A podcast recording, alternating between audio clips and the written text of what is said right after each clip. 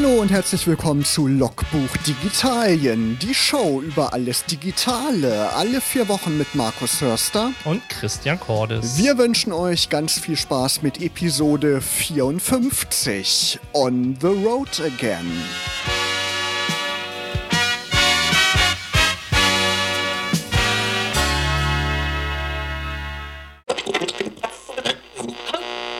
Christian, On the Road Again. Heute ist wirklich der Name Programm. Richtig. Wen haben wir denn heute zu Gast? Genau, wir haben heute zu Gast äh, die Anja Müller und der André Christen, beide von den ähm, Camper Nomads, äh, die sich gleich auch nochmal näher vorstellen werden. Was sind eigentlich die Camper Nomads? Wie viel Nomade und wie viel Camper steckt da drin? Und äh, bevor wir die beiden natürlich äh, erstmal begrüßen wollen, hallo ihr beiden. Hallo. Hallihallo. Und man hört es so ein bisschen im Hintergrund. Ihr seid natürlich nicht hier irgendwie bei Radio Okerwelle oder so. Wir haben euch zugeschaltet und auch nicht aus Braunschweig, sondern wo steht ihr denn gerade? Wir stehen in Niederösterreich in der schönen Wachau, wo wir gerade eine Woche eine Vacation mit 15 Teilnehmern gerockt haben. Sehr schön. Das ähm, macht uns richtig neidisch, Christian, oder? Das stimmt. Genau, was es damit auf sich hat mit den Camper No-Mates, darüber sprechen wir gleich ausführlich. Aber jetzt erstmal, wie Christian schon angekündigt hat, unseren Schnellcheck. Christian, willst du anfangen? Genau, wir bitten euch einfach mit dem jeweiligen äh, Lösungswort, würde man sagen, zu antworten. Ähm, Anja gibt die erste Antwort, André die zweite. Und die erste Frage, die wir euch stellen wollen, ist Android oder iOS? Android. Android. Hawaii oder Thunfisch? Ähm, Hawaii. Hawaii. Kaffee oder Mate? Mate. Kaffee. Design oder Code? Design. Design. Snapchat oder Instagram? Instagram. Instagram. Auto oder ÖPNV? Autocamper. Auto, ja. Das ist einfach. Spiegelreflexkamera oder Smartphone? Smartphone. Smartphone. Anzug oder Hoodie? Hoodie. Hoodie. Genau, im Anzug zu campen wäre ein bisschen schräg, glaube Genau. ich. Ne? Mail oder auch, es Messenger? Mm, Mail. Messenger. Eule oder Lerche? Also chronobiologisch gemeint.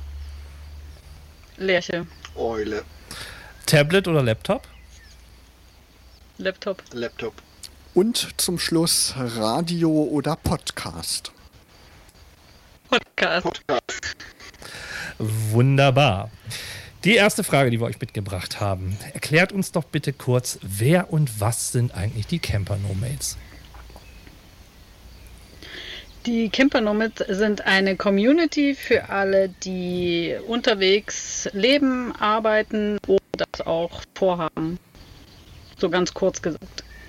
Seit wann gibt es euch? Wann habt ihr euch gegründet? Ähm, seit Ende 2017, Anfang 2018. Also noch relativ frisch. Ähm, Wie seid ihr da überhaupt zugekommen zu dem Thema? Habt ihr selber immer schon ganz gerne Campingurlaub gemacht und habt dann gedacht, man könnte doch mal ja das Vergnügen mit der Arbeit verbinden oder wie kam das dazu? Äh, Wenn ich jetzt nicht zu weit aushole, ja, ich habe schon viel gecampt. Ich hatte auch mal vor 10, 11 Jahren einen ausgebauten Kastenwagen und habe so Teilzeit Vanlife, Vanlife schon gemacht. Und ähm, ich bin dann einfach viel gereist und irgendwann habe ich gedacht, ja, das kann ich eigentlich mit meinem Camper machen und äh, das war Ende 2017, glaub, nee, Anfang 2017 bin ich dann aus meiner Wohnung ausgezogen und habe meinen Beruf mitgenommen auf die Straße und habe ein bisschen Europa erkundet. In was für einem Wohnmobil sitzt ihr jetzt gerade? Ihr sitzt ja jetzt auch gerade in so einem Wohnmobil. Was ist das für eins? Könnt ihr das so ein bisschen beschreiben? Ja, das ist mein Wohnmobil und das ist tatsächlich so ein Standardwo Standardwohnmobil, wo viele so Weißware dazu sagen. Also es ist so ein, ein teilintegriertes Wohnmobil, siebeneinhalb Meter lang Und ich hatte das schon als Reisemobil, bevor ich losgezogen bin. Also bei mir ist es ähnlich wie bei Anja gewesen.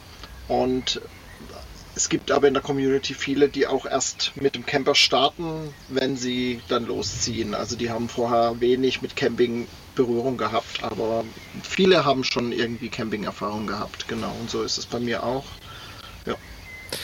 Eine Frage, die sich natürlich immer stellt, ist, wenn man permanent on Tour ist, sein Berufsleben auch ähm, auf die Straße bringt, dann fragen sich natürlich, natürlich, Menschen, ja, wie ist das denn eigentlich mit so einem Hauptwohnsitz? Und ähm, wie würde man rechtlich sagen, einer ladungsfähigen Adresse in Deutschland, die man ja für sein Unternehmen in irgendeiner Art und Weise dann noch haben muss. Ähm, wie, wie, löst sich das äh, in dem Kontext von ähm, ja, Business on Wheels? Es gibt da verschiedene Modelle. Bei mir ist es jetzt zum Beispiel so, dass ich keinen Wohnsitz mehr habe in Deutschland, aber mein Firmensitz ist natürlich in Deutschland. Und habe dann Empfangsbevollmächtigte, die meine Post, die zustellbar sein muss, entgegennehmen und mir zustellen quasi digital. Da gibt es die verschiedensten Möglichkeiten. Es gibt aber auch welche, die einfach ihren Wohnsitz in Deutschland behalten und eine Base noch haben. Das habe ich eben nicht mehr das ist ganz unterschiedlich. Und das ist ein sehr breites Spektrum, was wir eben auch mit unserer Community, zum Beispiel in unserem Mitgliederbereich, dann auch diskutieren und da unsere Erfahrungswerte weitergeben. Genau, Anja, du hast ja eben auch schon gesagt, du hast dann auch irgendwann deinen Wohnsitz aufgegeben. Also das heißt, ihr fahrt quasi das ganze Jahr über immer dem guten Wetter hinterher oder wie kann man sich das vorstellen?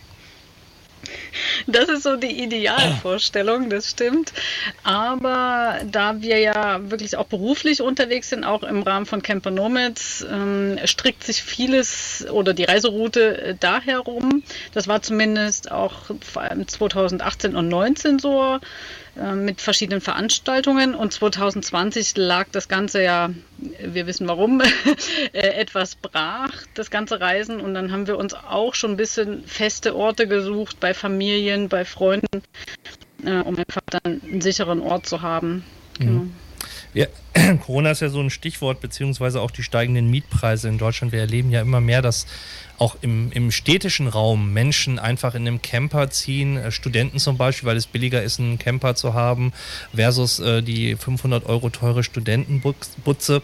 Äh, habt ihr da in den letzten Jahren etwas gemerkt, dass sich da auch etwas verändert? Also so auch die Fragestellung, ähm, es gibt ja Menschen wie euch, die selbst gewählt gesagt haben, ich gehe auf die Straße und äh, verbinde Reisen und Arbeiten. Aber es gibt vielleicht ja auch Menschen, die, ja, wie soll ich sagen, vielleicht unfreiwillig oder äh, mit einem gewissen Zwang das Ganze erleben mussten, weil vielleicht ihr Unternehmenssitz weggebrochen ist, weil ihre Wohnung gekündigt worden ist auf Eigenbedarf vom Mieter. Hab, habt ihr da Erfahrung, wie sich da eventuell etwas verändert hat? Also wir haben schon gemerkt, dass es mehr Menschen geworden sind. Allerdings, ich glaube, diejenigen, die jetzt wirklich so äh, von außen bedingt ähm, ihren Wohnsitz aufgeben mussten und vielleicht in ein Auto oder Camper ziehen mussten, sind jetzt gerade aktuell nicht so in unserer Gemeinschaft oder eben nicht auf den sozialen Medien unterwegs, wo man da so aufmerksam wird. Ist zumindest meine Erfahrung. Ich weiß nicht, wie es andere geht. Also es ist schon so, dass es Menschen gibt, die sich ganz klar entscheiden, ich will jetzt in die Selbstständigkeit zum Beispiel wechseln und damit ich in der Startphase weniger Fixkosten habe, ist das natürlich auch ein gutes Modell. Also da ist es dann schon so gewählt, dass man sagt, okay, ich möchte raus und wo habe ich die höchsten Kosten, wie kann ich das minimieren, das ist halt häufig die Miete und die dann wirklich freiwillig und so war es bei mir zum Beispiel auch, dass ich gesagt habe, Miete runter, Miete weg und dann kann ich meine Selbstständigkeit aufbauen und habe den hohen finanziellen Druck nicht. Also das sind wirklich auch eher Leute, die zum Beispiel als Freelancer arbeiten wollen im kreativen Bereich beispielsweise und sich dann eben über so eine Plattform, wie ihr sie anbietet, vernetzen wollen. So ein bisschen Gedanke wie eben ein Coworking Space, nur eben halt verteilt auf Wohnmobile und halt auch räumlich voneinander getrennt, oder? Ja, sozusagen ein virtueller Coworking Space auf Rädern. Mhm. Ja. Genau, es, es gibt, gibt schon auch Leute, die ihr ja, es gibt andere? schon Leute, die auch ihr Handwerk auf die Straße bringen. Ne? Also das ist, das gibt es durchaus auch. Also es muss nicht nur die Freelancer-Tätigkeit und das Digitale am Laptop sein. Es gibt eben auch Menschen, die ihr, ihr Handwerk oder ihr Tun eben mobil unterwegs dann anbieten und arbeiten, genau. Und Genau. eine Zielgruppe ist auch noch gewachsen, gerade zu Corona-Zeiten. Das sind viele Business-Camper, die sonst über, geflogen sind, in Hotels übernachtet haben. Da haben schon einige, äh, um die Kunden zu besuchen, sich dann auch im vergangenen Jahr einen Camper zugelegt und sind dann eben hauptsächlich damit unterwegs von Kunde zu Kunde. Aber Camper dann, also ein Business Camper, da stelle ich mir immer so den hm, MAN 7,5 Tonner mit äh, ausfahrbarem Smart hinten, äh, einer Dusche, ein Whirlpool, Jacuzzi auf dem Dach oder ähnliches vor. Ähm, jetzt ein bisschen überzogen. Also oder ist es eher ein Bild, also wenn, wenn jemand, so ein klassischer Handelsvertreter, der früher von in Hotels wochenlang gewohnt hat und den jetzt in einem, in einem Camper? Kann man sich das also so es vorstellen? gibt alles. Es gibt, es gibt Leute, die tatsächlich mit dem Anzug, Trenchcoat und Hut aus dem Dachzelt aussteigen und zu ihren Kunden gehen. Also es gibt wirklich nichts, was es nicht gibt. Und das ist schon sehr spannend, das zu erleben, weil diese Menschen eben sich auch überlegen, wie kann ich das verbinden? Und Corona hat da absolut nochmal einen Push gegeben in alle Richtungen letztendlich. Wir haben ja gerade eben schon gehört, dass ähm, eine Art Coworking auch ähm, ein Thema natürlich oder wenn Menschen auch mit Camper unterwegs sind, coworken sie auch. Und da kam unter anderem ja auch gerade am Anfang das Wort Workation, also das Zusammensein an einem bestimmten Ort und Arbeit und Aufenthalt miteinander zu kombinieren. Da kommen natürlich so zwei Fragen in mir auf. Die eine ist, ähm, Gibt es eigentlich so, ja, wie soll ich sagen, Lieblingsziele für Coworkation? Also ist es eher so das Warme versus ähm, der kalte Norden? Und ähm, ja, was, was macht dann dieser, dieser Coworkation-Ort eigentlich aus? Also was muss er ein Stück weit mitbringen, damit er für Workshops und Seminare und Co. geeignet ist, dass Leute dort auch hinfahren und sich anmelden aus eurer Erfahrung hinaus? Also ich glaube, es macht jetzt gar nicht so Süden oder Norden aus, sondern vor allem einen naturnahen Ort, an dem wir aber natürlich stabiles Internet haben, gewisse Räumlichkeiten, wo man auch verschiedene Workshop parallel stattfinden lassen kann. Was ganz wichtig ist, natürlich ähm, eine Feuerstelle.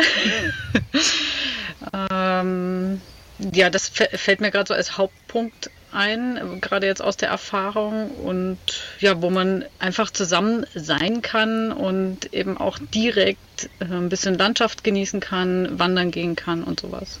Ich glaube, man muss sich so ein bisschen auch verabschieden von dieser, sag ich mal, digitalen Blase, wo das dann mit Thailand oder nach Südportugal oder sowas ist. Diese Vacations gibt es natürlich auch und die haben genauso ihre Berechtigung, aber bei uns ist es doch eher, wir wollen natürlich mit unseren Fahrzeugen hinkommen, es muss irgendwie einigermaßen zentral für alle erreichbar sein. Und unsere Zielgruppe ist halt im Moment deutschsprachiger Raum. Und ja, da, da muss man halt gucken, dass es irgendwie passt. Also wir sind jetzt schon sehr südöstlich letztendlich hier in Niederösterreich, aber das für die meisten doch gut erreichbar gewesen. Ne? Genau. Genau, man wird da ja auch bestimmt erfinderisch mit der Zeit und kann sich eben auch austauschen, unter anderem über eure Webseite campernomads.net. Und da gibt es auch so ein paar Eindrücke, wie das dann aussehen kann, mit den Wohnmobilen da zu stehen und dann ja in schöner Natur zu sitzen und dann am Campingtisch zu arbeiten. Ich habe gesehen, vom 1. bis 4. Juli kann man sich bei euch wieder anmelden. Das ist ja eine kostenpflichtige Mitgliedschaft. Ähm, warum nur so ein kurzes Zeitfenster? Ist da so ein großer Run drauf oder wollt ihr die Community einfach so ein bisschen klein halten, damit die noch überschaubar bleibt? Jetzt war hier gerade irgendwie so ein Klingeln im Ohr. Ähm, nee, also wir öffnen einmal im Quartal, Anfang des Quartals, äh, ähm, einfach ähm, um dann ganz in Ruhe die Leute, die Gemeinschaft kennenzulernen. Sowohl die Neuen können die Alten und die Alten die Neuen kennenlernen. Und dass man da wirklich kontinuierlich zusammenwächst und nicht irgendwie alle paar Tage jemand reinkommt und wieder sich vorstellt, äh, sondern dass so in einem Rutsch ein bisschen durchgeht und dass man zusammenwächst als Community. Mhm. Also so quasi Community Building über einen Prozess. Muss ich mich bewerben oder kann ich mich irgendwie hochranken oder ist es einfach nur First Come, First Served innerhalb des, äh, des Zeitfensters? War ja so eins dieser Coworking-Werte, die wir ja auch kennen, ist äh, Offenheit und Zugänglichkeit und Co. Deswegen frage ich so in dem Kontext von ähm, ja, diesen vier Tagen beziehungsweise fünf Tagen sind es ja dann im Zeitfenster. Nee, also es, es, gibt kein Ranking. Alle, die in diesen vier Tagen buchen, sind auch mit drin. So, es geht uns nur darum, dass wir eben immer diese eine Gruppe dann haben, die sich neu angemeldet haben, die wir mit aufnehmen, um die wir uns halt besonders kümmern, sage ich mal. Das Backend des Mitgliederbereiches zeigen, in die verschiedenen Calls, die wir anbieten, einführen quasi und ihnen die Möglichkeiten des Mitgliederbereichs einfach nochmal ein bisschen detaillierter beschreiben und zeigen können. Und das ist natürlich hm, intensiver, wenn ich das mit einer Gruppe jedes Mal mache, aber da gibt es keine Beschränkung. Hm. Was Ihr habt ja, wir haben ja vorhin schon so ein bisschen über Corona und die Situation gesprochen, ähm, dass ihr fest auch festgestellt habt, dass mehr Leute on the road tatsächlich sind, ähm, aus den unterschiedlichsten Gründen. Aber auch das Reisen hat sich ja natürlich ein Stück weit verändert, beziehungsweise wahrscheinlich auch in Corona, ähm, in den harten Lockdown, die Möglichkeiten überhaupt, ja, sag ich mal, Stellplätze oder vielleicht qualitativ gute Stellplätze mit Infrastruktur zu finden. Oder was sind da eure Erfahrungen jetzt aus der Corona-Zeit? Also das Reisen hat sich insofern verändert, aber ich glaube, das haben viele mitbekommen, dass ähm, man sich ja teilweise auf Deutschland beschränken musste und dann eben auch Campingurlaub so ein bisschen sicherer war. Ähm, was wir auch festgestellt haben, dass viele ihr Homeoffice auch ein bisschen in den Camper verlegt haben. Also es sei es einfach, weil er vor der Tür stand und drin vielleicht die Kinder gespielt haben und man da in Ruhe draußen arbeiten konnte. Ähm, ja, aber es hat sich auf jeden Fall verändert und wir merken das auch von Herstellern und so weiter, die kommen gar nicht nach mit der ganzen Produktion also es hat nochmal einen unheimlichen Schub gegeben in den ohnehin schon in den letzten Jahren äh, anhaltenden Campingboom. Aber so zu den Stellplätzen ist es natürlich so gewesen, gerade im zweiten Lockdown, dass dann viele Plätze geschlossen waren aus Hygienegründen und weil die Kommunen oder Betreiber einfach auch verunsichert waren und dann aus dem beruflichen Kontext ja zum Beispiel Hotelübernachtungen erlaubt waren auf dem Campingplatz, das sich aber oft nicht gelohnt hat, den überhaupt dann aufzumachen für die drei Camper, die dann vielleicht kommen, die businessmäßig unterwegs sind. Und das ist schon eine Schwierigkeit gewesen, hat mich persönlich zum Beispiel dazu bewogen, bei meinen Eltern längere Wochen Zwischenstationen zu machen. Und so weiß ich das von anderen Kollegen auch, die dann irgendwie im privaten Kontext für längere Zeiträume eben dann irgendwo gestanden sind und ja. dort gearbeitet haben. Knackpunkt war ja lange, dass die Sanitäranlagen auf den Campingplätzen auch gesperrt waren. Ne? Das geht vielleicht mal für drei, vier Tage, aber irgendwann will man dann ja auch mal was anderes benutzen als seine Wohnmobiltoilette und Dusche. Ne? Und ja, also wir, wir haben schon viele Leute dabei, die recht autark unterwegs sind, aber du musst halt auch zum Beispiel dein Grauwasser loswerden können ja. und deine Toilette entleeren. Und das ist dann echt schwierig, wenn sogar auf den öffentlichen Stellplätzen diese Ver- und Entsorgungsstationen komplett dicht sind und mit rot-weißem Spand da abgesperrt sind. Dann, dann fährt man schon mal ein paar Stationen, bis man endlich eine findet, wo man das loswerden kann. Das war schon sehr schwierig, ja.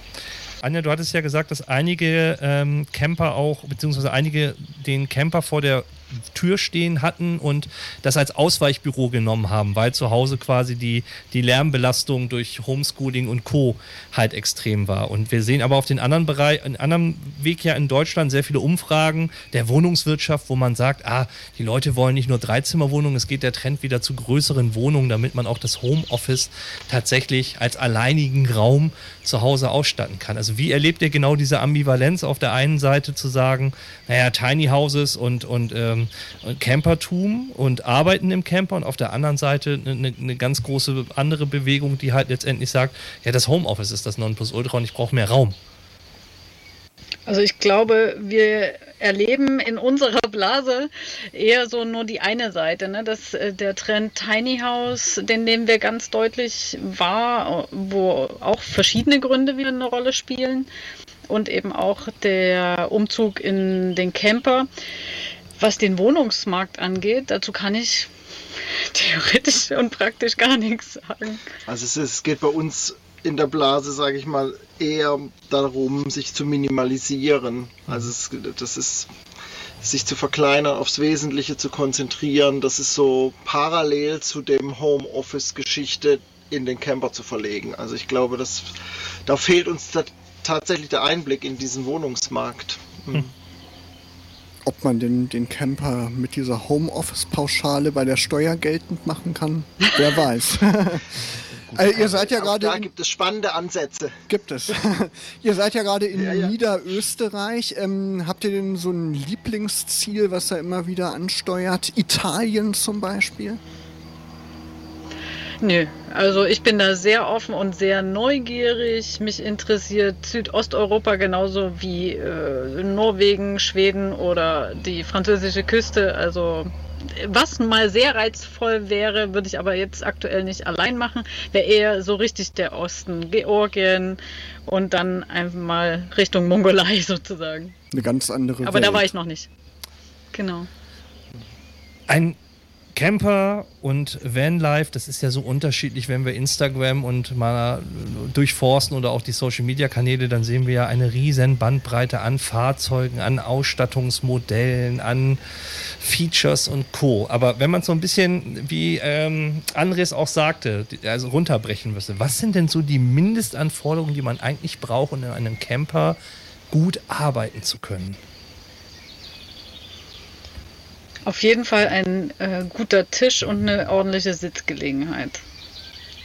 Ähm, das ist wirklich die Mindestanforderung und ja, das äh, viele ähm, haben auch selbst ausgebaute Kastenwegen und achten vielleicht gar nicht so am Anfang drauf. Äh, aber da kann man ja später immer noch mal ausbauen. Und dann gibt es natürlich wie bei André jetzt einfach so feste Tische und Sitzgelegenheiten, wo man ja nicht so variabel ist. Man muss dann ein bisschen gucken, dass man sich mobile Teile dazu holt. Ich habe so einen Laptop-Ständer, das kennen ja auch viele, dass ich zumindest den Bildschirm auf Augenhöhe habe. Oder ich stelle mich dann mal hin, dann habe ich den Laptop auf der Küche stehen quasi. Das geht alles, aber man muss da schon ein bisschen erfinderisch sein oder eben sich Hilfsmittel beschaffen, die vorhandenen Plätze eben nochmal optimieren. Aber das ist auf jeden Fall ein Thema, haben wir auch neulich erst auf einer digitalen Konferenz von uns auf der CN Experts Kompakt thematisiert mit zwei Leuten, die eben auch dazu ja, sehr fit sind und schon tolle Sachen bei sich im Van umgesetzt haben. Ja, und da war eben auch das Thema Strom und Autarkie eine, äh, hat eine große Rolle gespielt. Also Strom ist, glaube ich, immer ein großes äh, Thema, äh, was man sich auch bewusst werden sollte, wie man das umsetzt im eigenen Camper, mit welchen Batterien, mit welcher Solarleistung vielleicht und mit USB-Steckdosen und sowas im Camper. Wenn ich jetzt so ans Mittelmeer denken würde, wenn ich jetzt mit einem Camper zum Beispiel in Kroatien unterwegs wäre, da würde ich ja den ganzen Tag irgendwie am Strand liegen wollen und das verführt ja, glaube ich, auch ganz schön, da irgendwie zu faulenzen. Wie geht ihr denn damit um? Ja, das ist natürlich sehr wichtig, dass man so eine gewisse Selbstdisziplin hat und eine gute Möglichkeit ist halt, sich einen Wochenplan aufzustellen, an welch, zu welchen Zeiten man was erledigen möchte, was arbeiten möchte. Ich meine, das ist letztendlich in jeder Selbstständigkeit, wo ich jetzt nicht an gewisse Öffnungszeiten gebunden bin, notwendig, dass ich mir eine Struktur schaffe. Und das ist zum Beispiel auch immer wieder im Mitgliederbereich Thema. Wie schaffe ich mir solche Strukturen? Welche Hilfsmittel kann ich nutzen?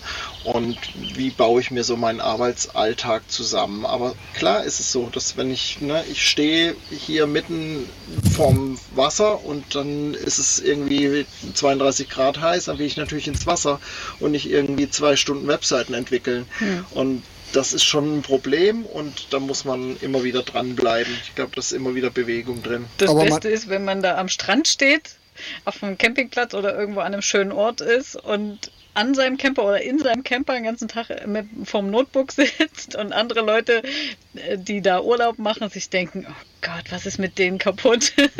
Aber man freut sich umso mehr auf den Feierabend, glaube ich dann. Ja, das ist ja das Schöne. Du hast halt eine tolle Aussicht. Du kannst Pausen machen äh, an einem schönen Ort. Du hast einen Feierabend an einem schönen Ort. Und das ist das, was, was es eben auch ausmacht. Äh, wir stehen nicht immer an wunderschönen Orten, aber eben äh, sehr oft. Und das macht es eben aus, weshalb wir im Camper unterwegs sind. Das wäre jetzt auch meine nächste Frage. Also ihr, ihr, werdet ja Stellplätze oder Orte der Einkehr auch aus einem anderen Gesichtspunkt wählen müssen, nämlich dass an diesem Ort eine gewisse Arbeitsfähigkeit herrscht. Also dass man, wenn man zum Beispiel Kundentermine hat, Videokonferenzen macht, dass das Internet stabil ist, weil das ist ja ein Stück weit auch ja, euer Einkommen, eure Erwerbsquelle. Verändert das letztendlich den Blick auch auf der, auf der Auswahl der Orte, die man aufsucht und anfährt, um quasi die diese Arbeitsfähigkeit ja herzustellen und zu erhalten. Also mu muss man da genauer gucken als diese klassischen Stellplätze-Apps, die man hat, die vielleicht ein bisschen etwas aussagen über, ist da ein Kiosk, äh, kann ich mein Grauwasser entsorgen, etc. pp. Absolut. Also da stehe ich da schon mal drei Stunden auf dem Parkplatz vom Einkaufszentrum, weil ich da halt super Netz habe und fahre dann abends halt wieder an den Fluss oder an den See oder wo auch immer hin. Und das verändert das auf jeden Fall. Und das, der erste Blick ist, wenn ich einen Stellplatz anfahre, wie ist das Internet? Klar, ich, wenn ich an dem Tag noch arbeiten muss oder eine Konferenz habe oder wie auch immer, dann muss ich das als erstes checken. Und dann geht es erst darum, wie sieht es hier eigentlich aus und ähm, muss ich den Platz nochmal checken nach Müll oder irgendwie sowas. Werden hier vielleicht abends Feiern, äh, Partystimmung gemacht oder kann ich hier in Ruhe stehen und arbeiten? Also das ist so, das gehört zum Alltag dazu und manchmal dauert dann die Stellplatzsuche auch länger. Das ist einfach ja, so. Es ist einfach ein ganz anderes Reisen als Urlaubsreisen. Da ist der Fokus wo ganz anders. Mhm. Würdet ihr aber auch sagen, dass ihr zum Beispiel bewusst, wenn ihr wisst, okay, ich komme in eine Region, wo ich vielleicht nicht die klassische Mobilfunkabdeckung habe, wie ich sie brauche, dass ihr dann auch bewusst äh, öffentliche Hotspots, Orte, wo ihr sehr sicher sein könnt, also jeder weiß ja bei einem McDonalds zum Beispiel in Deutschland kriegst du WLAN oder der klassische alte Starbucks hatte immer WLAN zur Verfügung, dass man bewusst auch solche Orte dann aufsucht oder auch Coworking Spaces, um halt diese Arbeitsfähigkeit zu haben? Das habe ich am Anfang tatsächlich oft gemacht, als ich keine Flatrate hatte oder besonders für Europa nicht. Da habe ich ja wirklich mal mehrere Stunden entweder in einem Ikea-Restaurant oder im McDonald's verbracht, um einfach dort das Netz zu nutzen und bin dann abends an einen schönen Ort gefahren, wie es André schon gesagt hat. Aber mittlerweile äh, haben wir Flatrate auch europaweit und schauen dann eher nach dem mobilen Empfang. Problematisch ist es nur in Deutschland. da ist die Netzversorgung am Wir sind in Österreich. genau. ja. Eine weitere Frage ist natürlich, ihr habt das schon gesagt, wenn es so um die Frage von Berufsgruppen gibt. Also welche Berufsgruppen, äh, Handwerker haben wir auch schon gehört teilweise. Also was eignet sich eigentlich für dieses Nomadenleben und gibt es auch Berufsgruppen, die, würdet ihr sagen, eigentlich nicht so geeignet sind aufgrund von ja, den Umständen oder ähnliches. Also was wäre so ein Ausschlusskriterium für eine Berufsgattung oder eine Berufsgruppe?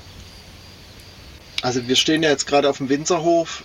Der muss halt klassisch seine Weinreben beackern und den Wein hier keltern dann wird das schon schwierig. Es gibt aber auch Berufe, wo du denkst, das kann gar nicht online funktionieren. Zum Beispiel ein Röntgenarzt. Soll, soll der sein Röntgenstudio mitbringen? Nein, der bewertet Röntgenaufnahmen von unterwegs. Das heißt, er kriegt sie vom Krankenhaus zum Beispiel zur Zweitbewertung. Mhm. Also kann er durchaus als Röntgenarzt auch online arbeiten. Aber es gibt natürlich Grenzen. Das ist, äh, das ist so. Aber es lässt sich vieles übertragen ins, ins Online-Business.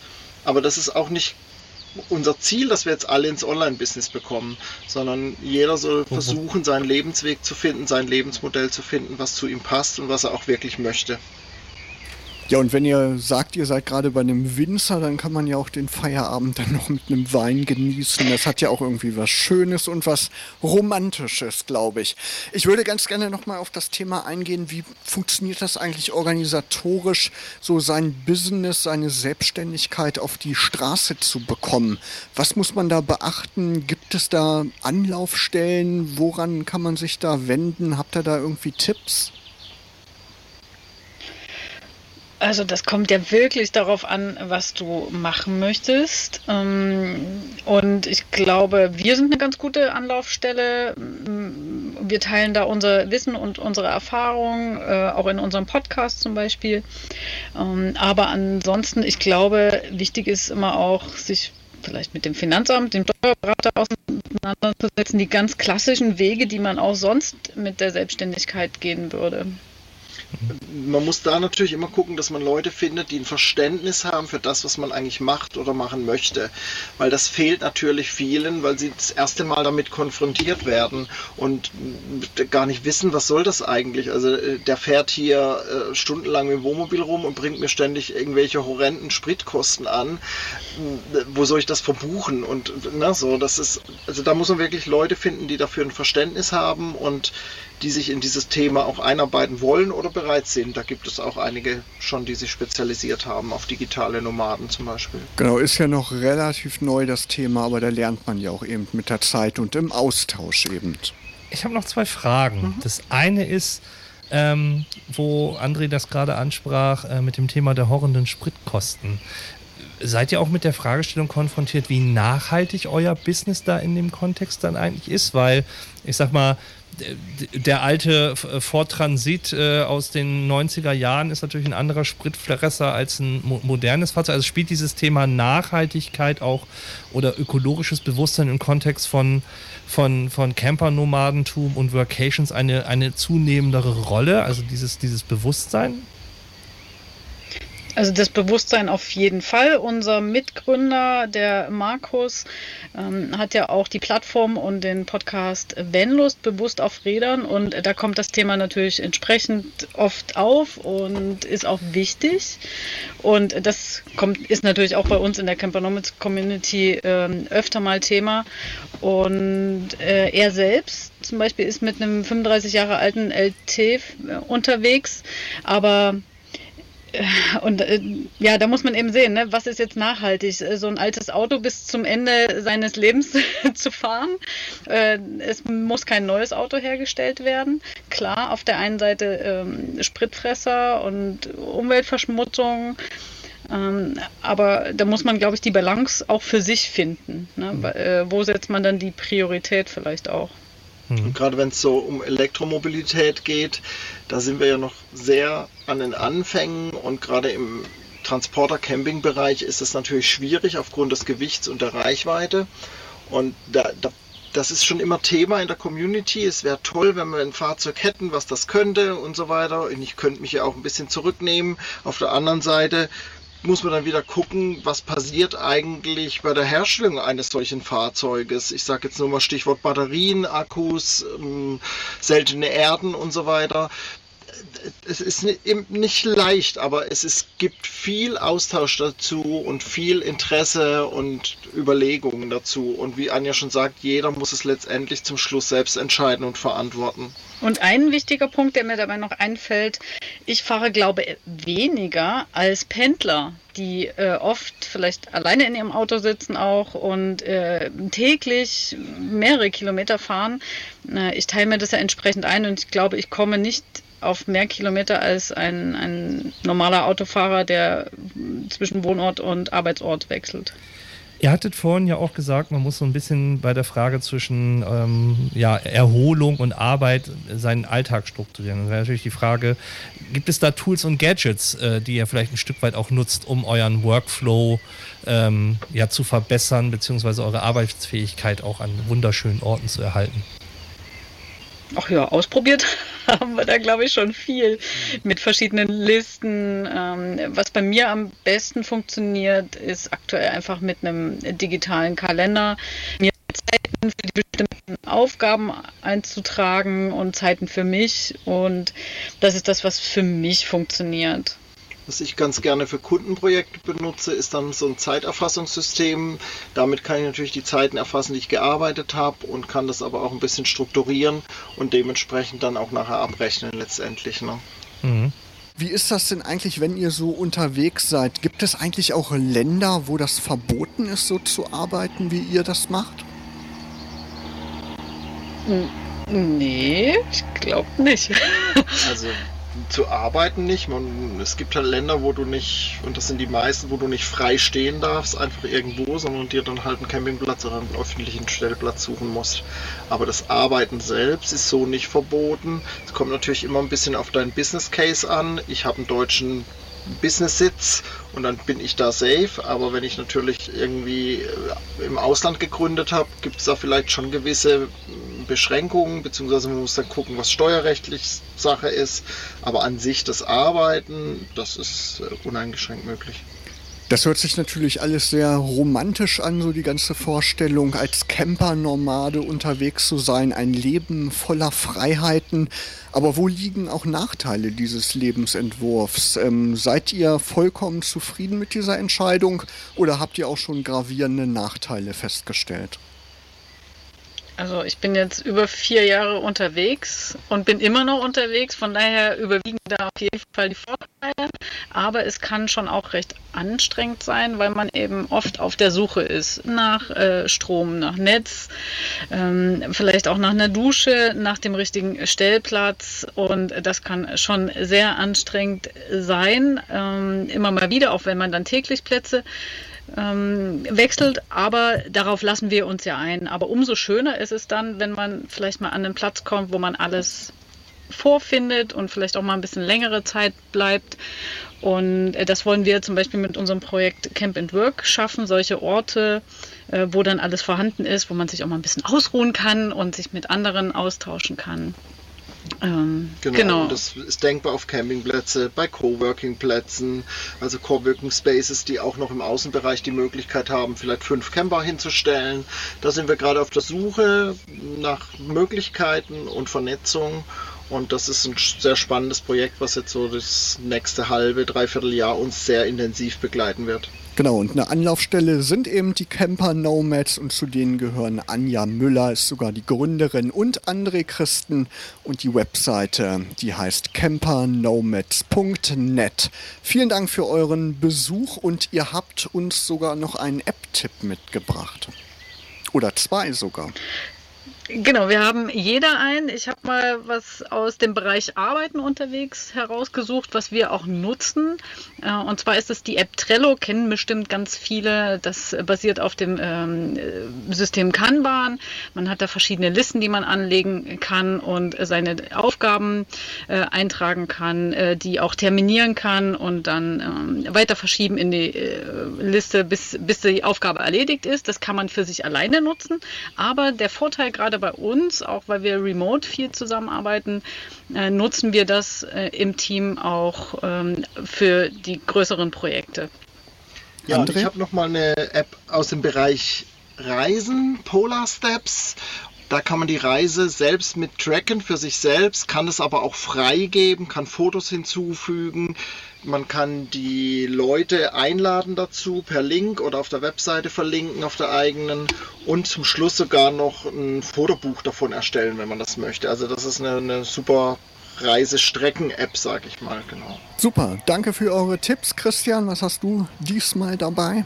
Ich habe die App Visual Timer. Äh, viele Leute kennen das so aus. Ähm, Design Thinking Workshops oder Co-Creation Workshops, man würde auch sagen Eieruhr digital. Ähm, es ist praktisch ein, eine, ein Zeitmesser bzw. Eine, eine Zeitmessungsuhr, die euch praktisch in dem sehr schönen Design halt die Zeit, die rückwärts läuft, halt anzeigt.